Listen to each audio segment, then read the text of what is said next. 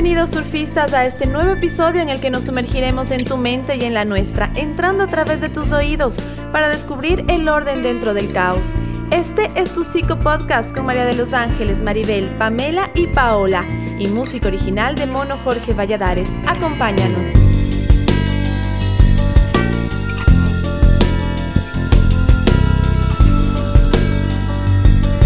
Surfistas del Caos. Hola queridas surfistas, hola querida gente que nos está escuchando en este podcast que le hemos denominado Surfistas del Caos. Estamos en la segunda temporada y estamos sumamente contentas de poder compartir con ustedes este espacio que, aunque tuvimos problemas antes, ahora sabemos que han tenido la oportunidad de escuchar todos los temas que les hemos propuesto. Y hoy junto con Pau, con Pame, con Maribel, conmigo, María de los Ángeles, les traemos un tema que a nosotras como surfistas, como personas, como psicólogas, creo que como ser humano en sí, como que nos mueve ciertas Em, sensaciones internas, ¿verdad? Que, nos hacen siempre estar en una conciencia o en una pregunta o en una duda o, buscando un sentido de la vida. Y este tema que les traemos es el tema de la muerte, ¿no? Pero no la muerte desde este espacio del duelo, ¿verdad? Sino la muerte desde esta esta situación natural que todos los seres humanos en algún momento de nuestra vida deberemos afrontar. Los seres humanos venimos a este mundo, ¿verdad? Para quienes creen en algo más allá de nosotros, venimos de una fuente amorosa, ¿verdad? Y esperamos realmente, sin tener una idea concreta, que algún día regresaremos también a esta fuente amorosa como nosotros lo tengamos en la mente. Muchas otras personas piensan que no, que no venimos de nada y que el día que nos tengamos que enfrentar, ¿verdad? Con, con la muerte, solamente desapareceremos y será como que nos evaporemos en lo que sea que exista. ¿verdad? Entonces estas distintas connotaciones de la muerte, lo que nos genera nosotros como seres humanos, por un lado es un miedo profundo ¿Por qué? Porque viene un cambio inesperado, porque es algo que desconocemos, porque es algo también que a nosotros no nos han preparado eh, como para mirar con esperanza este momento, pero sobre todo eh, todo esto que yo les cuento nos ha llevado como a vivir en una negación, como a pensar que es en un futuro muy lejano el tema de la muerte, como a no pensar en el día a día en la muerte. Incluso es un tabú tan grande que cuando estamos con familias, con amigos, muchas veces sale el tema e intentamos cambiar el, tema, ¿verdad? Porque no es muy bonito hablar de que tal vez un día me muera, o que tal vez alguien que yo amo muera, o que tal vez alguna persona, ¿verdad?, con la que me relaciona muera. Como que nos genera un, un miedo interno. La propuesta para hoy día, más que nada, en la reflexión que vamos a hacer las cuatro surfistas aquí, es entender la muerte también desde un ámbito espiritual, esperanzador, ¿verdad? Vamos a presentar también algunas cosas teóricas, pero lo que vamos a presentar más que nada va a ser nuestra propia visión, ¿verdad? De cómo vamos afrontando este gran dilema que el Dalai Lama en uno de sus libros dice, desde el día en que nosotros nacemos, lo único seguro que tenemos es la muerte. Es el día en que vamos a morir y cada día que vivimos estamos más cerca de este día. Por eso es necesario enfrentarlo, mirarlo, observarlo, aceptarlo y amarlo. Así que este tema, surfistas, ¿qué les parece? ¿Qué les genera? ¿Cómo vamos? ¿Verdad? ¿Qué, qué, opinan de ustedes? ¿Cómo, ¿Cómo enfrentan ustedes esta idea de la muerte? Bueno, tengo, tengo que decir que también generacionalmente hablando, mientras vamos teniendo más edad, tal vez pensamos en esto más, ¿no? Entonces, ¿qué opinan ustedes de esto? ¿Cómo ven el tema?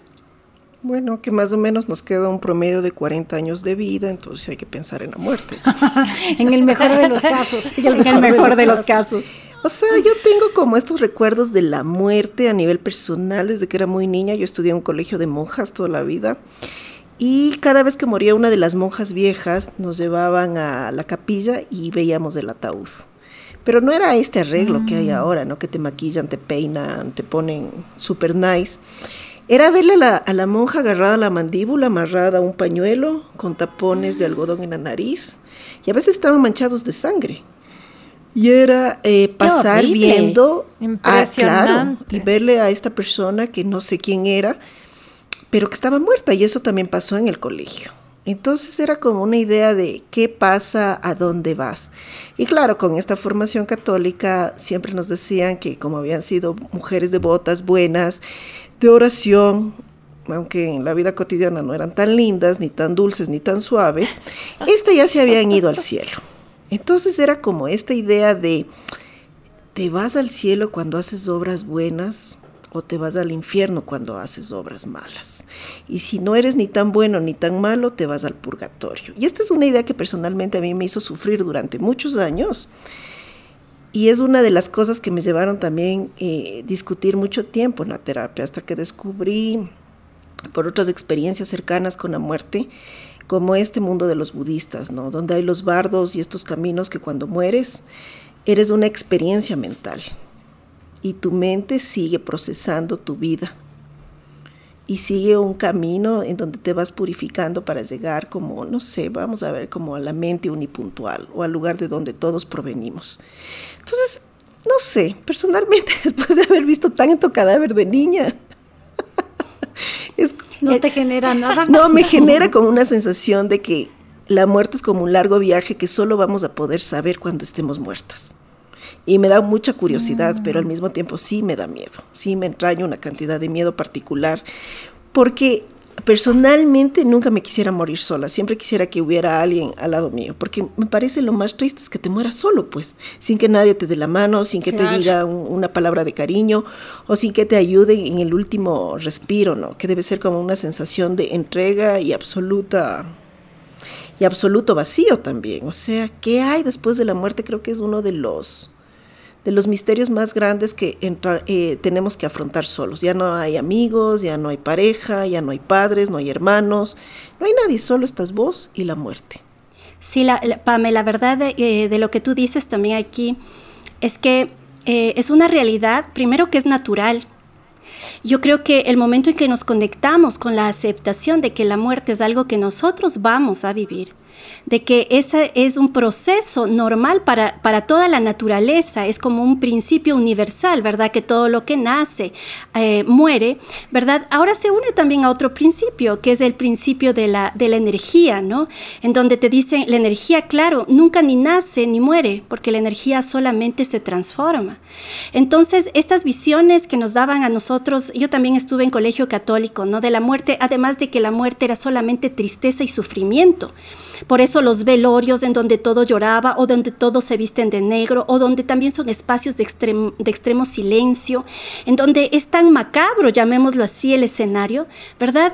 Es, es, es impactante también. ¿Por qué? Porque genera como emoción el miedo, ¿verdad? Por supuesto. Y esto que dices, Angelus, de que la energía se transforma es súper importante porque como tú decías al inicio, muchas personas tienen una filosofía de qué sucederá después de la muerte a través, por ejemplo, de la religión o de alguna otra filosofía, pero también mucha gente que no cree en el más allá, de todas formas, a veces piensan que se van a transformar en algo, así sea volver a la tierra, y también les da una cierta seguridad, ¿no?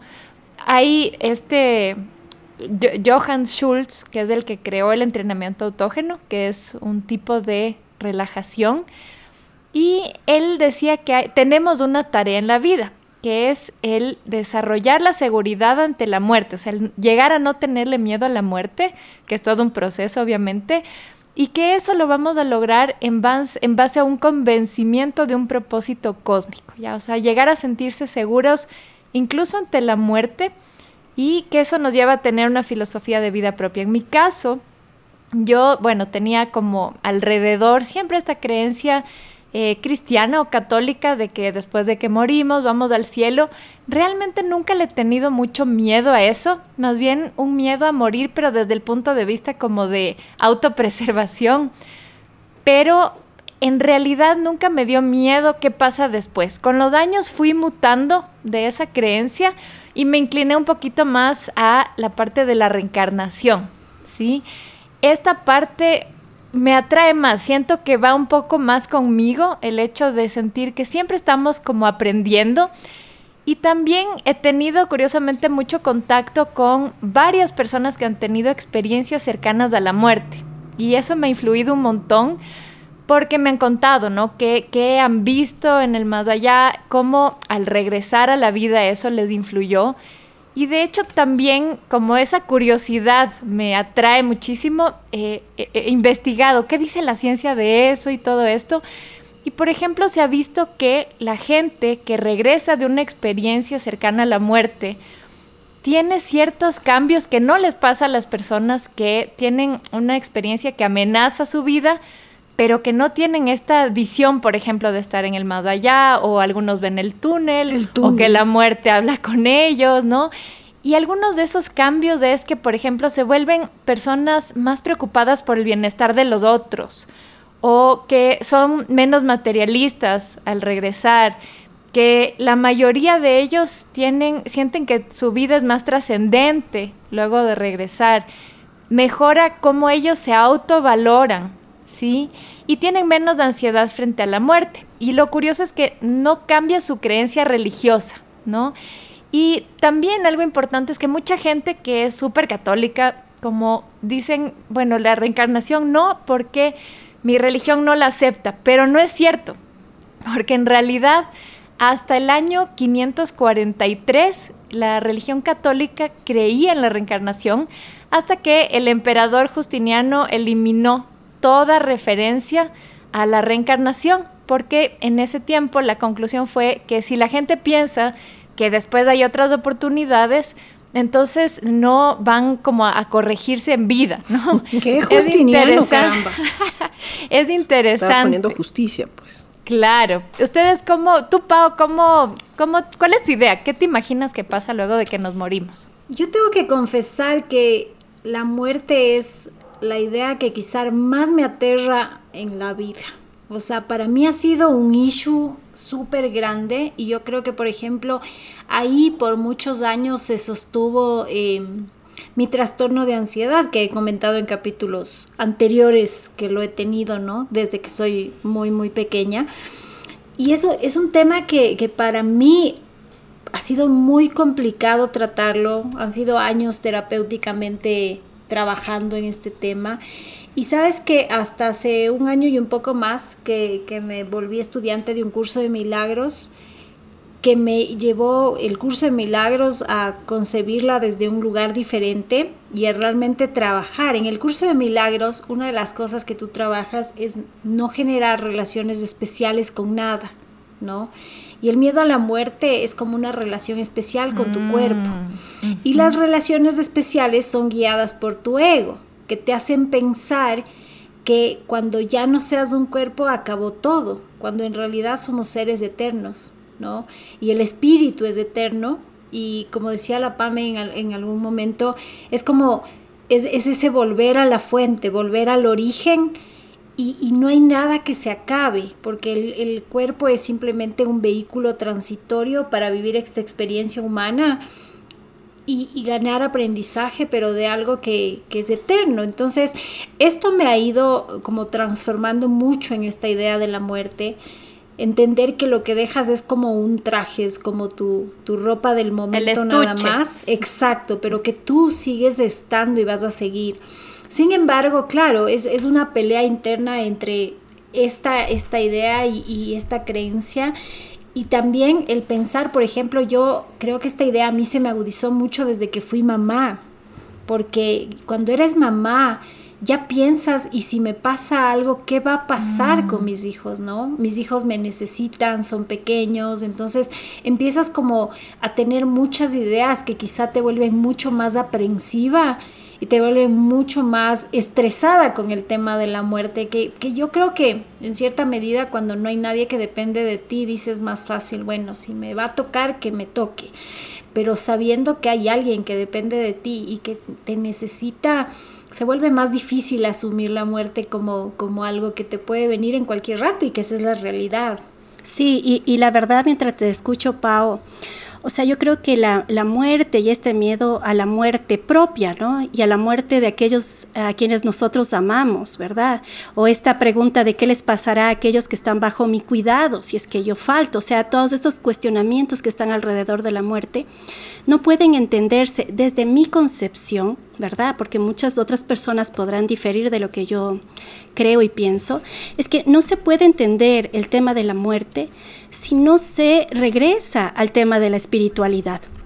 Para mí, entender la muerte está fundamentado totalmente en un, en un descubrimiento personal de la verdadera naturaleza de quien yo soy. O sea, el momento en que yo en esta vida, porque yo también sufría lo que te pasaba a ti, yo también tenía episodios en donde me ponía a pensar, ¿cómo será cuando me muera? Estos, estos imaginarios, ¿no? Que vienen y me, y me cogían demasiado fuerte que a veces yo no podía ni dormir.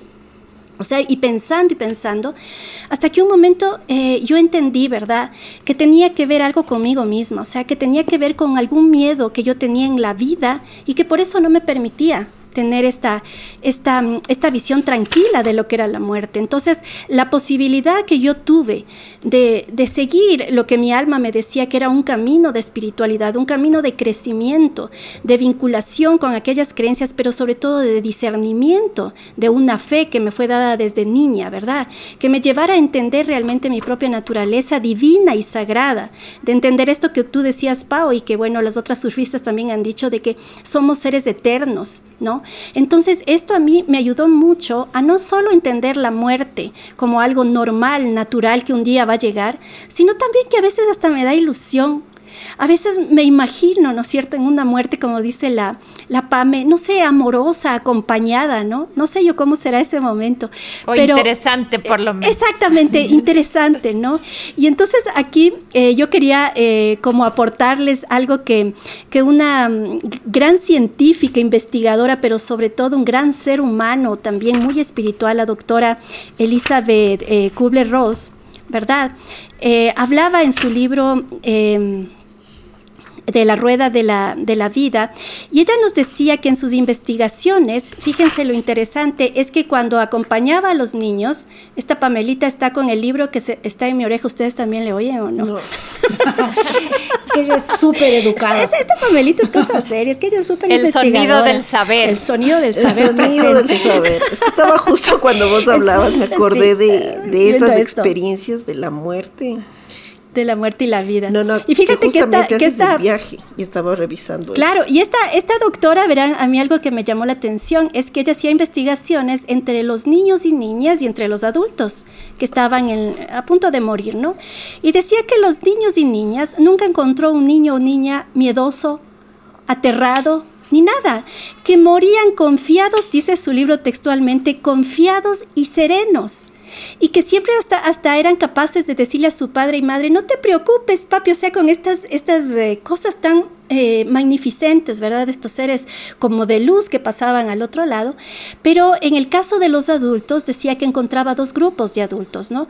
Unos que realmente estaban extremadamente eh, sufriendo, ¿verdad? Y encontraba una característica eh, común en todos, que era esta, esta necesidad de aferrarse a la vida, de, rezar y pedir, no me lleves todavía, necesito más tiempo, es que mis hijos, no, no es que mi gente, es que mi, y con esa necesidad de no morir, que a la vez elevaban un sufrimiento tan grande para ellos, para sus familias, pero por otro lado, ¿verdad? Encontraba cierto tipo de adultos que cuando morían se sentían totalmente liberados, como decir, ya lo hice todo, ¿no? Y aquí el, común denominador de esto, decía la doctora Elizabeth, que eh, la diferencia entre uno de estos grupos, eh, incluidos los niños, ¿no? Que, que se iban confiados, era que los unos decían que amaban la vida porque hicieron todo lo que habían querido, habían experimentado todo, entonces que se morían como en paz, versus los otros que, sentía que, que sentían que algo todavía no estaba hecho.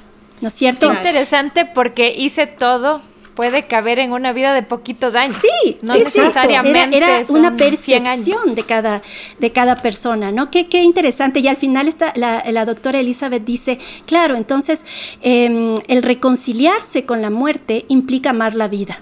Decía, si tú quieres una muerte buena, amorosa, compasiva, vive de la misma manera. Entonces, como tú has vivido, igualmente vas a morir. Qué lindo, ¿no? Mira, mira que también me haces acuerdo una cosa, Ángeles, cuando yo estudié medicina homeopática, mi maestro decía, hay dos cosas que hay que aprender en la vida y, y, él hacía referencia a que la homeopatía te llevaba también a eso, ¿no?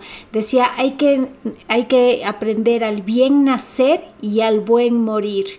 que son dos momentos claves que son los únicos importantes en la vida, ¿no es cierto? Como que los únicos que debemos darle como ese, ese, ese buen toque, diría yo, ¿no? Aprender a nacer bien y por eso también encontramos tantas tradiciones y en tantas culturas el tema del nacimiento es súper importante. Y el otro paso de transición importante es la muerte, y le dan una connotación. Pero en nuestra cultura la connotación por lo general es el dolor, el sufrimiento y quizá es porque nosotros venimos de, una idea y de unas enseñanzas de mucho apego, apego al cuerpo, apego al, otro y no entendemos que, que esto es quizá un viaje para todos y que cada uno se baja cuando tiene que bajarse de la parada nomás nos identificamos demasiado con que esto es todo lo que hay. Ahora, esta parte que dice la María de los Ángeles, yo soy también muy espiritual y también por ese lado va mi filosofía de, vida, pero, pero soy abogado del diablo, porque no todo el mundo lo ve así. y un ejemplo es Carl Sagan, que era este famoso astrofísico y divulgador, ¿no? Que él decía, o sea, si es que existe un después de la vida, me encantaría, o sea, porque ahí podría como satisfacer justo esta curiosidad, pero si no existe, porque no tengo ninguna evidencia de que existe, yo ya soy feliz de que aquí estuve y conocí a mi esposa y le amé y tuve a mis hijos. Entonces también a veces ese sentido de la vida viene justo de saber que se va a acabar, que no, no vamos a seguir eternamente, por lo menos en esta vida, capaz en otra, pero no en esta tal como es y eso nos hace como sacarle hasta la última gota del jugo, ¿no? Sí, y yo me acordaba de un amigo que sabía decir, yo prefiero creer en Dios y en la vida después de la muerte, decía, porque ¿qué pasa? Imagínate que yo me muero ¿no es cierto? Y no existía Dios. No pasa nada, decía, porque desaparezco. Pero ¿qué me pasa si no creo en Dios aquí y luego me muero y si ha existido? Decía, ¿a dónde me va a mandar, no? A, negocio. exactamente. Y él decía, sí que al final prefiero creer en Dios y que va a haber una vida, una vida después, por si acaso, ¿no? Entonces, pero, pero fíjate que yo rescato mucho de eso, de que, de que primero el, miedo a la muerte viene de, de un aferrarse ¿verdad? Y también viene de un paradigma de esta humanidad que es el, paradigma del materialismo, ¿no? Si nosotros vivimos una vida en donde llevamos un vacío en el alma, un vacío en mi corazón, ¿verdad? Y que yo intento llenar con personas, con cosas, con experiencias, ¿verdad? Solo intento llenar y nunca lo lleno, la muerte para mí va a ser una gran decepción y me voy a enfrentar a un momento de más vacío aún. ¿Verdad? Es aferrarse a este mm. materialismo. Pero, pero si por otra parte, como tú decías, Maribel, yo intento vivir el día a día, ¿no? Como diciendo, también es capaz y no hay nada luego. Entonces necesito vivir totalmente este como una experiencia única, por si acaso también, ¿verdad? Entonces, al final yo ya hice todo, no tengo un vacío, más bien estoy llena de tanta experiencia, de tanta vida, que al final digo, bueno, hasta por cansancio ha de ser de, de irse, ¿no es cierto? Esto creo, creo también. Además que, claro, la muerte es súper ecuánime. O sea, viene cuando tiene que venir, eh, te recoge, te lleva cuando tienes que. Cuando nos morimos antes, y esta es una creencia que hay, por ejemplo, en el mundo budista, es cuando no has vivido a plenitud las cosas que tenías que vivir. Entonces te mueres antes, en accidentes, en circunstancias que están fuera de tu control o que estabas pasando por emociones tan intensas y te quedaste como atorados, ¿no? En estos, en estos vacíos que tiene la vida o en estos momentos de transición que no los pudiste abordar. Entonces me acuerdo, hace unos años trabajaba con una señora que era mi paciente, estaba bien, pero luego le dio un cáncer terminal y yo le iba a ver a la casa, pero ella ya estaba moribunda. Y pasó algo súper raro. Un día que yo llegué como una semana antes de que ella muriera, a la casa de ella y estábamos hablando de cómo estaba y ella estaba como en otro estado, no estaba ni aquí ni allá. Y cuando yo cierro la puerta y me siento en la cama de ella, me dice, sí vio que aquí está Jesús. Y yo así como, sí, mm. claro, sí sentí un poco de miedo. Y me empieza a decir que ahí estaba Jesús, pero que no era un hombre adulto, sino que era un niño muy juguetón. Y que él no era el que gobernaba los otros mundos, sino que habían otros seres y empezó a hablar de unas cosas bien particulares que se unían de un montón de, de, filosofías a las que ella no tenía acceso porque era muy, muy, muy católica y muy devota de la Virgen María. Pero nunca habló de la Virgen ni de sus creencias católicas, no, sino que hablaba de unas circunstancias súper especiales que tenía que ver con colores y con sonidos, por ejemplo, muy, muy unidos al budismo y a los rastafarios y describió unas cosas súper especiales y luego le trajeron el almuerzo y me acuerdo que me quedó viendo con una mirada que solo tienen los moribundos, que es una mirada como que te, te atraviesa y como que te descubre quién eres. Y me dice, no, a usted todavía le quedan dos vueltas más de vida. Pero acuérdese, son dos. Le digo, ¿pero cómo? ¿Y qué son las dos que vueltas? Ella describía que hay dos círculos que vos tienes que hacer. Un círculo, son dos círculos concéntricos, uno que está por dentro y otro que está por fuera. Entonces me decía que yo ya había hecho el círculo que estaba por dentro y que estaba en el recorrido de afuera. Y le decía, pero ¿cómo? Si ya solo me falta entonces una vuelta. Y me decía, es que le van a pasar cosas intensas que va a ser como si hiciera dos vueltas más. Y de ahí me decía, cuando estas dos esferas se separan, empieza un gran movimiento en el mundo de las almas, pero ella me decía esto sí, muy muy concentrada, ¿no? Convencida. Que empieza a sacudirse todo y es cuando el cuerpo material empieza a desprenderse y el espíritu sale. Y le decía, ¿qué ve usted? Wow, increíble. ¿Qué colores ve? Y me decía, yo veo tres colores, azul, blanco y rojo. Y son como unos botones que están uniendo y se tocaba, ¿no? Como en distintos lugares energéticos del cuerpo, como los chakras. Y decía, ahí están conectados y suspendidos estos colores. Y yo le decía, ¿y cómo wow. están Qué maravilloso, mis ¿no? botones? Y me decía, están bien, están bien.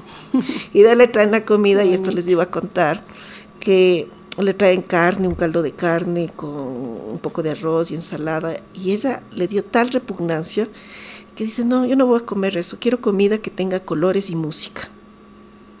Y le dice a la enfermera. Tipo sinestesia. Claro, sí. en un proceso sinestésico. Estaba, ahí. estaba ya en otro, En otro en momento. nivel de conciencia. ¿no? Entonces Sí. la enfermera me dice, ¿y ahora qué le preparo? Pues le digo qué significa para ella que tenga colores y música y lo que quería era una comida ligera con frutas y vegetales, que no estén cocinados. Qué hermoso. Y al final nos despedimos y esa fue la última vez que le vi, pero me sorprendió tanto porque en realidad todos los, los espíritus que digamos que ella veía en el cuarto correspondían totalmente a otras, regre- a otras creencias religiosas y espirituales.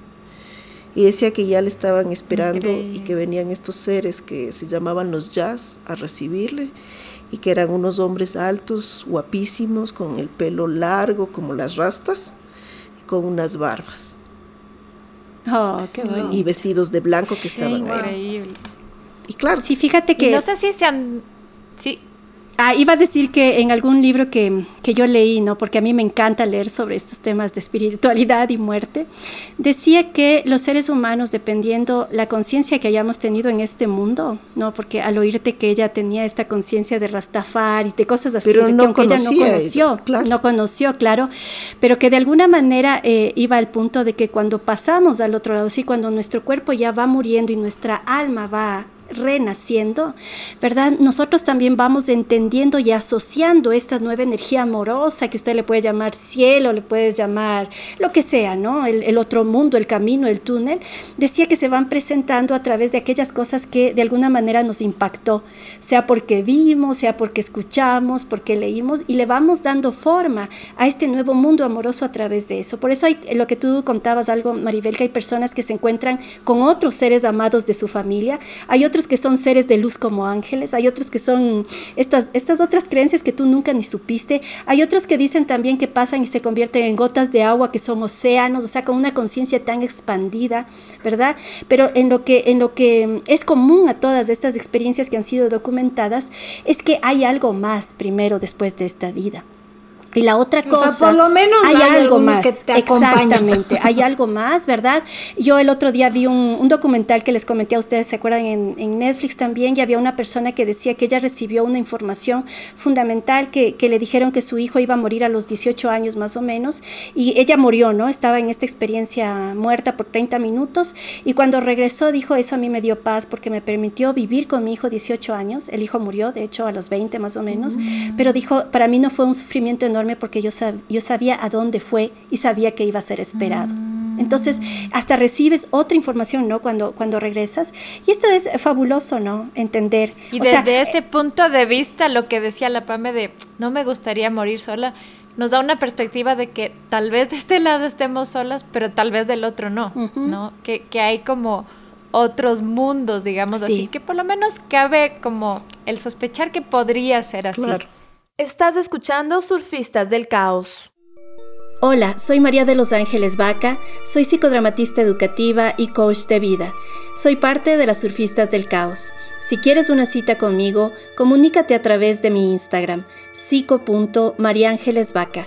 Estaré muy contenta de acompañarte en la construcción de un proyecto de vida más feliz para ti.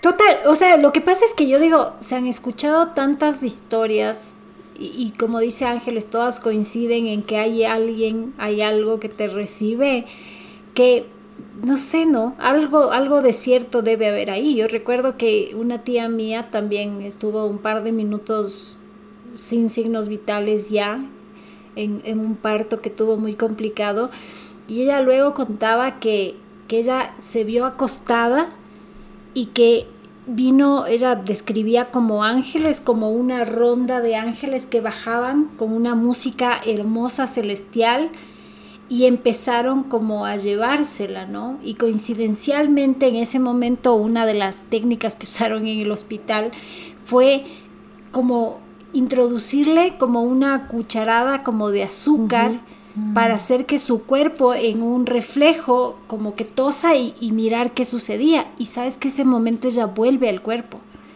Y ella dice, yo sentí que estaba como ya flotando y de pronto como que me botaron nuevamente. Entonces es como, claro, algo debe pasar. No creo que todos vean cualquier cosa. Mm. y sabes qué me sorprendió ahorita que hablas del hospital hace unos, más o menos hace un año que estuve acompañando a mi papá en el hospital, me puse a escuchar una conversación ajena de una eh, enfermera que entrenaba al resto de enfermeros y me encantó lo que escuché porque ella nunca me imaginé, porque además era en el hospital del IES, que es un hospital público, ¿no? Entonces uno tiene esta concepción de que son como muy concretos, muy, muy fríos. Solamente el cuerpo. Pero esta enfermera les empezó a dar instrucciones de qué pasa en los primeros instantes luego de que fallece una persona. Y les empezó a decir que los sentidos se van apagando poco a poco y que, por ejemplo, sean muy compasivos con la persona que está eh, muriendo, que ya falleció clínicamente, porque todavía tiene el tacto presente y el oído. Entonces, que pueden ayudar a los familiares a darles palabras a, su ser querido que murió, dejándole ir, como no aferrándose, sino dejándole que en paz pueda seguir su camino y retirarles todo lo que les moleste del cuerpo, para que así la persona esté lo más cómoda posible en su paso al otro mundo. Esto me encantó porque de verdad nunca me hubiera imaginado. Es que el oído es el último sentido que se ¿no? pierde. Claro, exactamente. Y no sé si se han dado cuenta que también muchas veces eh, hay personas que van a morir y que lo saben, a pesar de que no tienen ninguna enfermedad, ya anuncian, ya dicen algunas cosas en las que se evidencia que algún tipo de conciencia tenemos de cuándo va a llegar el momento. Claro. Sí, es cierto, eso me hace acuerdo, por ejemplo, cuando las personas están muriendo, ya están en, este estado de moribundas, literalmente. Es como tan importante hablarles al oído y explicarles que están muriendo, que están ahí con una voz amable y cariñosa, pero no tocarles sino que si la persona te pide que le des la mano es como darle. ¿Por qué? Porque está como en ese mm. momento de separación, ¿no? De, del cuerpo material y el cuerpo espiritual. Y es como si vos le, tocaras o le trataras de consolar, le confunde, no sabe qué está pasando. Porque luego, cuando ya mueres, básicamente lo que describen los textos es como que se vuelve toda una experiencia mental. Ya no hay un cuerpo encarnado que viva la experiencia, es solamente una experiencia mental que está viviendo algo que no puede explicar. Pero, pero sabes que sí, este, esta, esta conciencia de, de, paz en el último momento es como muy real, ¿no? Yo recuerdo la hermana de una amiga eh, murió y tuvo un cáncer muy, muy fuerte y ella contaba que todas las noches la, la, hermana le decía a la mamá, no te vayas, o sea, duerme aquí conmigo, no te vayas porque tengo miedo. Y siempre le decía que tenía mucho miedo y que no se vaya. Y la noche que murió, esa noche le dijo, mami, ándate a tu cuarto. Y dijo, no, mi amor, pero me quedo a dormir contigo. Y le dijo, no, yo quiero como que mm. descansar bien hoy y quiero que tú descanses. Mm. Y esa noche fue la que ella falleció. O sea, es como que sabía, pero ya estaba tan tranquila que fue como más bien que se vayan, que, que quizá no estén en ese momento, quizá hay gente que también necesita hacerlo en soledad, quién sabe, ¿no? Sí, y fíjate que esto es bien interesante porque, porque el acto de morir primero es personal. O sea, solamente yo puedo atravesar en soledad, ¿no es cierto? Ese, ese momento, es solo mío. ¿No? Es, un momento tan íntimo entre tu alma, tú, es decir, eh, regresas a ser quien, quien realmente ha sido toda la vida, un ser divino, un ser sagrado, un ser amoroso, compasivo, en donde tu cuerpo se va y también se van todos tus sufrimientos primero, ¿no es cierto? Es un momento tan, tan sagrado también que cuando las personas sienten que los que están al, que, y la persona que, va, que está muriendo sienten que los que están alrededor están sufriendo por la pérdida, no pueden irse también. Por eso yo he oído estas historias cuando dice, no, pasé tanto tiempo como lo que tú contabas, Pau, ¿no? Pasé tanto tiempo y el último rato me dijo, ándate hija a comprar tal cosa para mí, ándate a traerme y regresé y ella ya había muerto, porque necesitaba realmente estar sola, porque si no estaba sola no podía irse. Fíjense que eh, en este sentido también, en este libro maravilloso de, la doctora Elizabeth, dice que eh, para, para, morir bien también los seres humanos necesitamos eh, solamente eh, sentirnos acompañados y sentir consuelo si es que está alguna persona al lado nuestro, ¿no es cierto? Y si ha sido una muerte de esas que, que a veces nos asustan, no sabemos qué decir, ¿verdad? No sabemos qué hacer, decía, solo póngase al lado, haga silencio, respire al lado de la persona, como póngase en sintonía energética, ¿no es cierto? No diga nada ¿verdad? Escuche, decía, porque muchas personas lo que necesitan es expresar su sentimiento. Tengo miedo, o, decir esto como tú, Pa, me decías, ¿no? De contarte toda la experiencia de lo que está viendo, de lo que está viviendo, porque hay otras personas que dicen, ay, no diga eso, no se va a morir, eh, ya se ha de curar, cosas así, ¿no? no sino dejar expresar eso en, paz. Eh, sentir consuelo también significa tener eh, el amor incondicional de otro ser humano, ¿verdad? ¿En qué sentido? De una compasión infinita en saber que yo no puedo hacer nada por esta persona que está muriendo, pero me pongo en el lugar de ella porque yo viviré un día eso. Entonces, desde ese amor que nos une a nosotros, ¿verdad? Yo puedo despedir sabiendo también que un día nos vamos a volver a encontrar. No sabemos de qué forma ni de qué manera. Y con esto yo quería, eh, ya para ir cerrando este episodio, que podríamos hablar, creo, horas de horas, ¿verdad? Pero quería preguntarles, surfistas, ¿Qué cosas, no es cierto, de lo que hemos hablado rescatarían, verdad? Para que quienes nos están escuchando también puedan hacer su proceso personal, su proceso interno espiritual, de discernimiento, de mirar a la, a la, a la vida y a la muerte con tranquilidad, con paz y con amor. ¿Qué, qué, qué, qué podríamos compartir? Sabes que yo pienso, Angelus, que, que ahí para mí la recomendación sería que cada persona tiene que buscar un camino espiritual yo creo que si, si no buscas un camino espiritual, probablemente, y no hablo de religión, hablo solamente de un camino espiritual, quizá te sea difícil llegar a tener paz con esta idea de la muerte, ¿no? A no ser que también sea súper materialista y que entonces no pasa nada, ya se acaba el cuerpo y punto, ya no hay nada más que pensar. Pero creo que sí el transitar desde una, desde una visión, desde una vivencia espiritual, eh, te va a llevar a tener esa paz y a vivir el momento de manera adecuada, a llegar a ese buen morir que creo que todos queremos, ¿no? Morir de una manera armoniosa, morir bien. Qué lindo. Creo que también es importante como darnos cuenta que la experiencia de la muerte está muy unida a cómo hemos vivido, como decían ustedes, pero sobre todo es entender que es un viaje personal y este viaje personal es auténticamente como somos nosotros. Entonces, ¿qué creo? ¿Qué no creo? ¿Qué cuestiono? ¿Qué acepto? Pero sobre todo es que es algo que vamos a tener que atravesar inevitablemente, son las cosas inevitables de la vida. Y como es inevitable, es mejor empezarse a amigar con la muerte y reconocer su ecuanimidad y su justicia, ¿no es cierto? Como este sentido que nos da la vida, porque desde el día en que nacemos hasta el día en que nos vamos a la tumba, estamos muriendo un poco y estamos despidiéndonos de la vida un poco cada día. Y eso nos da la sensación de nuestra impermanencia, de que somos seres olvidables en esta vida, pero continuamos en otra, en este largo viaje de aprendizaje y crecimiento que esperamos encontrar en la muerte también, ¿no? Exacto. A mí me quedan dos cosas. Por un lado, el decir, a ver, si yo me muriera hoy, no mañana, hoy, en este instante, ¿sentiría que algo me queda pendiente o no? Qué me hubiera faltado hacer, que son cosas que me ayudan a saber qué es súper importante para mí hacer y vivir realmente para que cuando yo me vaya sienta que viví plenamente.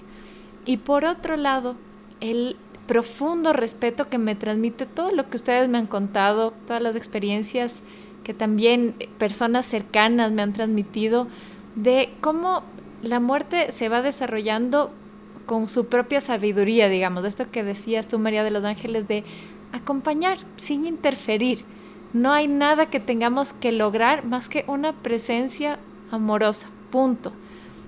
La persona va a saber de cierta forma también qué hacer y no tenemos que cambiar ni, ni máximo aliviar tal vez del dolor, cosas así, pero su experiencia ya en, en otros planos es algo que me produce a mí un profundo respeto.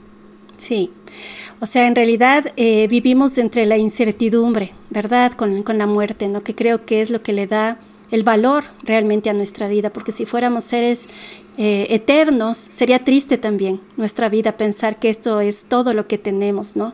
Entonces, cuando lo que yo, yo puedo compartirles desde mi propia experiencia, ¿no? Es, es despertarme cada día, es agradecer por esta vida, es aceptar que lo que viene es un acto de amor, Porque la vida es amor es reconocerme a mí misma como un ser de amor. O sea que yo vengo de una fuente amorosa y un día volveré a una fuente amorosa. A mí me ayuda mucho también entender la vida como un círculo, no como una línea recta, en donde hay un inicio y un final, sino en donde es un círculo que cuando morimos volvemos a esta gran casa amorosa, este gran sitio, que tal vez no estemos desde esta misma forma ni estaremos haciendo este mismo programa, pero estoy completamente segura que nuestra energía amorosa, oh, las de las cuatro, ¿verdad? Que hemos podido compartir aquí en esta tierra, allá también estará presente, o sea, nunca estaremos separados. Creo que la muerte realmente es, es el último acto de amor de esta vida. ¿No? Entonces, si amamos plenamente a nosotros, a nuestro cuerpo, a nuestra vida, a nuestra gente, si no nos culpamos, si estamos bien, la muerte realmente será una bendición y podremos realmente ser quienes ya somos, ¿no? Y a esto conectado a lo que la PAME decía que es importantísimo, que es encontrar la misión de tu vida. O sea, venimos a esta vida para algo. Y a su tiempo, la muerte, ni antes ni después. Ni antes ni después. Y entonces, en esa manera también vivir en paciencia, ¿no? O sea, en la paciencia del amor. Quisiera terminar este episodio compartiéndoles, queridos y queridas surfistas que nos están oyendo, una frase muy linda, muy motivadora y muy sencilla, ¿no? Que quiero que también ustedes la reflexionen, la puedan poner en acción que también nos trae la, doctora Elizabeth Kubler-Ross. Si ustedes quieren leer el libro, se llama La Rueda de la Vida, está en PDF, hoy lo encontré. Vale la pena leer, es una vida extraordinaria y es realmente un, ejemplo para, para vivir con amor. Y ella nos dice lo siguiente, hagan lo que de verdad les importa. Solo así podrán bendecir la vida cuando la muerte esté cerca. Qué lindo, ¿no? Así que gracias, Pao, Pame. Maribel, yo María de los Ángeles, eh, les agradecemos infinitamente. No se pierdan nuestros próximos eh, episodios que saben que les preparamos siempre con mucho cariño, con mucho amor y que puedan compartirlos en nuestras redes. También búsquenos, estamos en Facebook, en Instagram. No sé, algo más, queridas amigas. Se viene un episodio candente, así que no se lo vayan a perder. Sí, sí, Miles de episodios candentes. Muchas gracias, queridas. Un abrazo. Muy bien. Que Dios les bendiga. Esto fue Surfistas del Caos. Encuéntranos en Instagram y Facebook. Si te gustó, compártelo.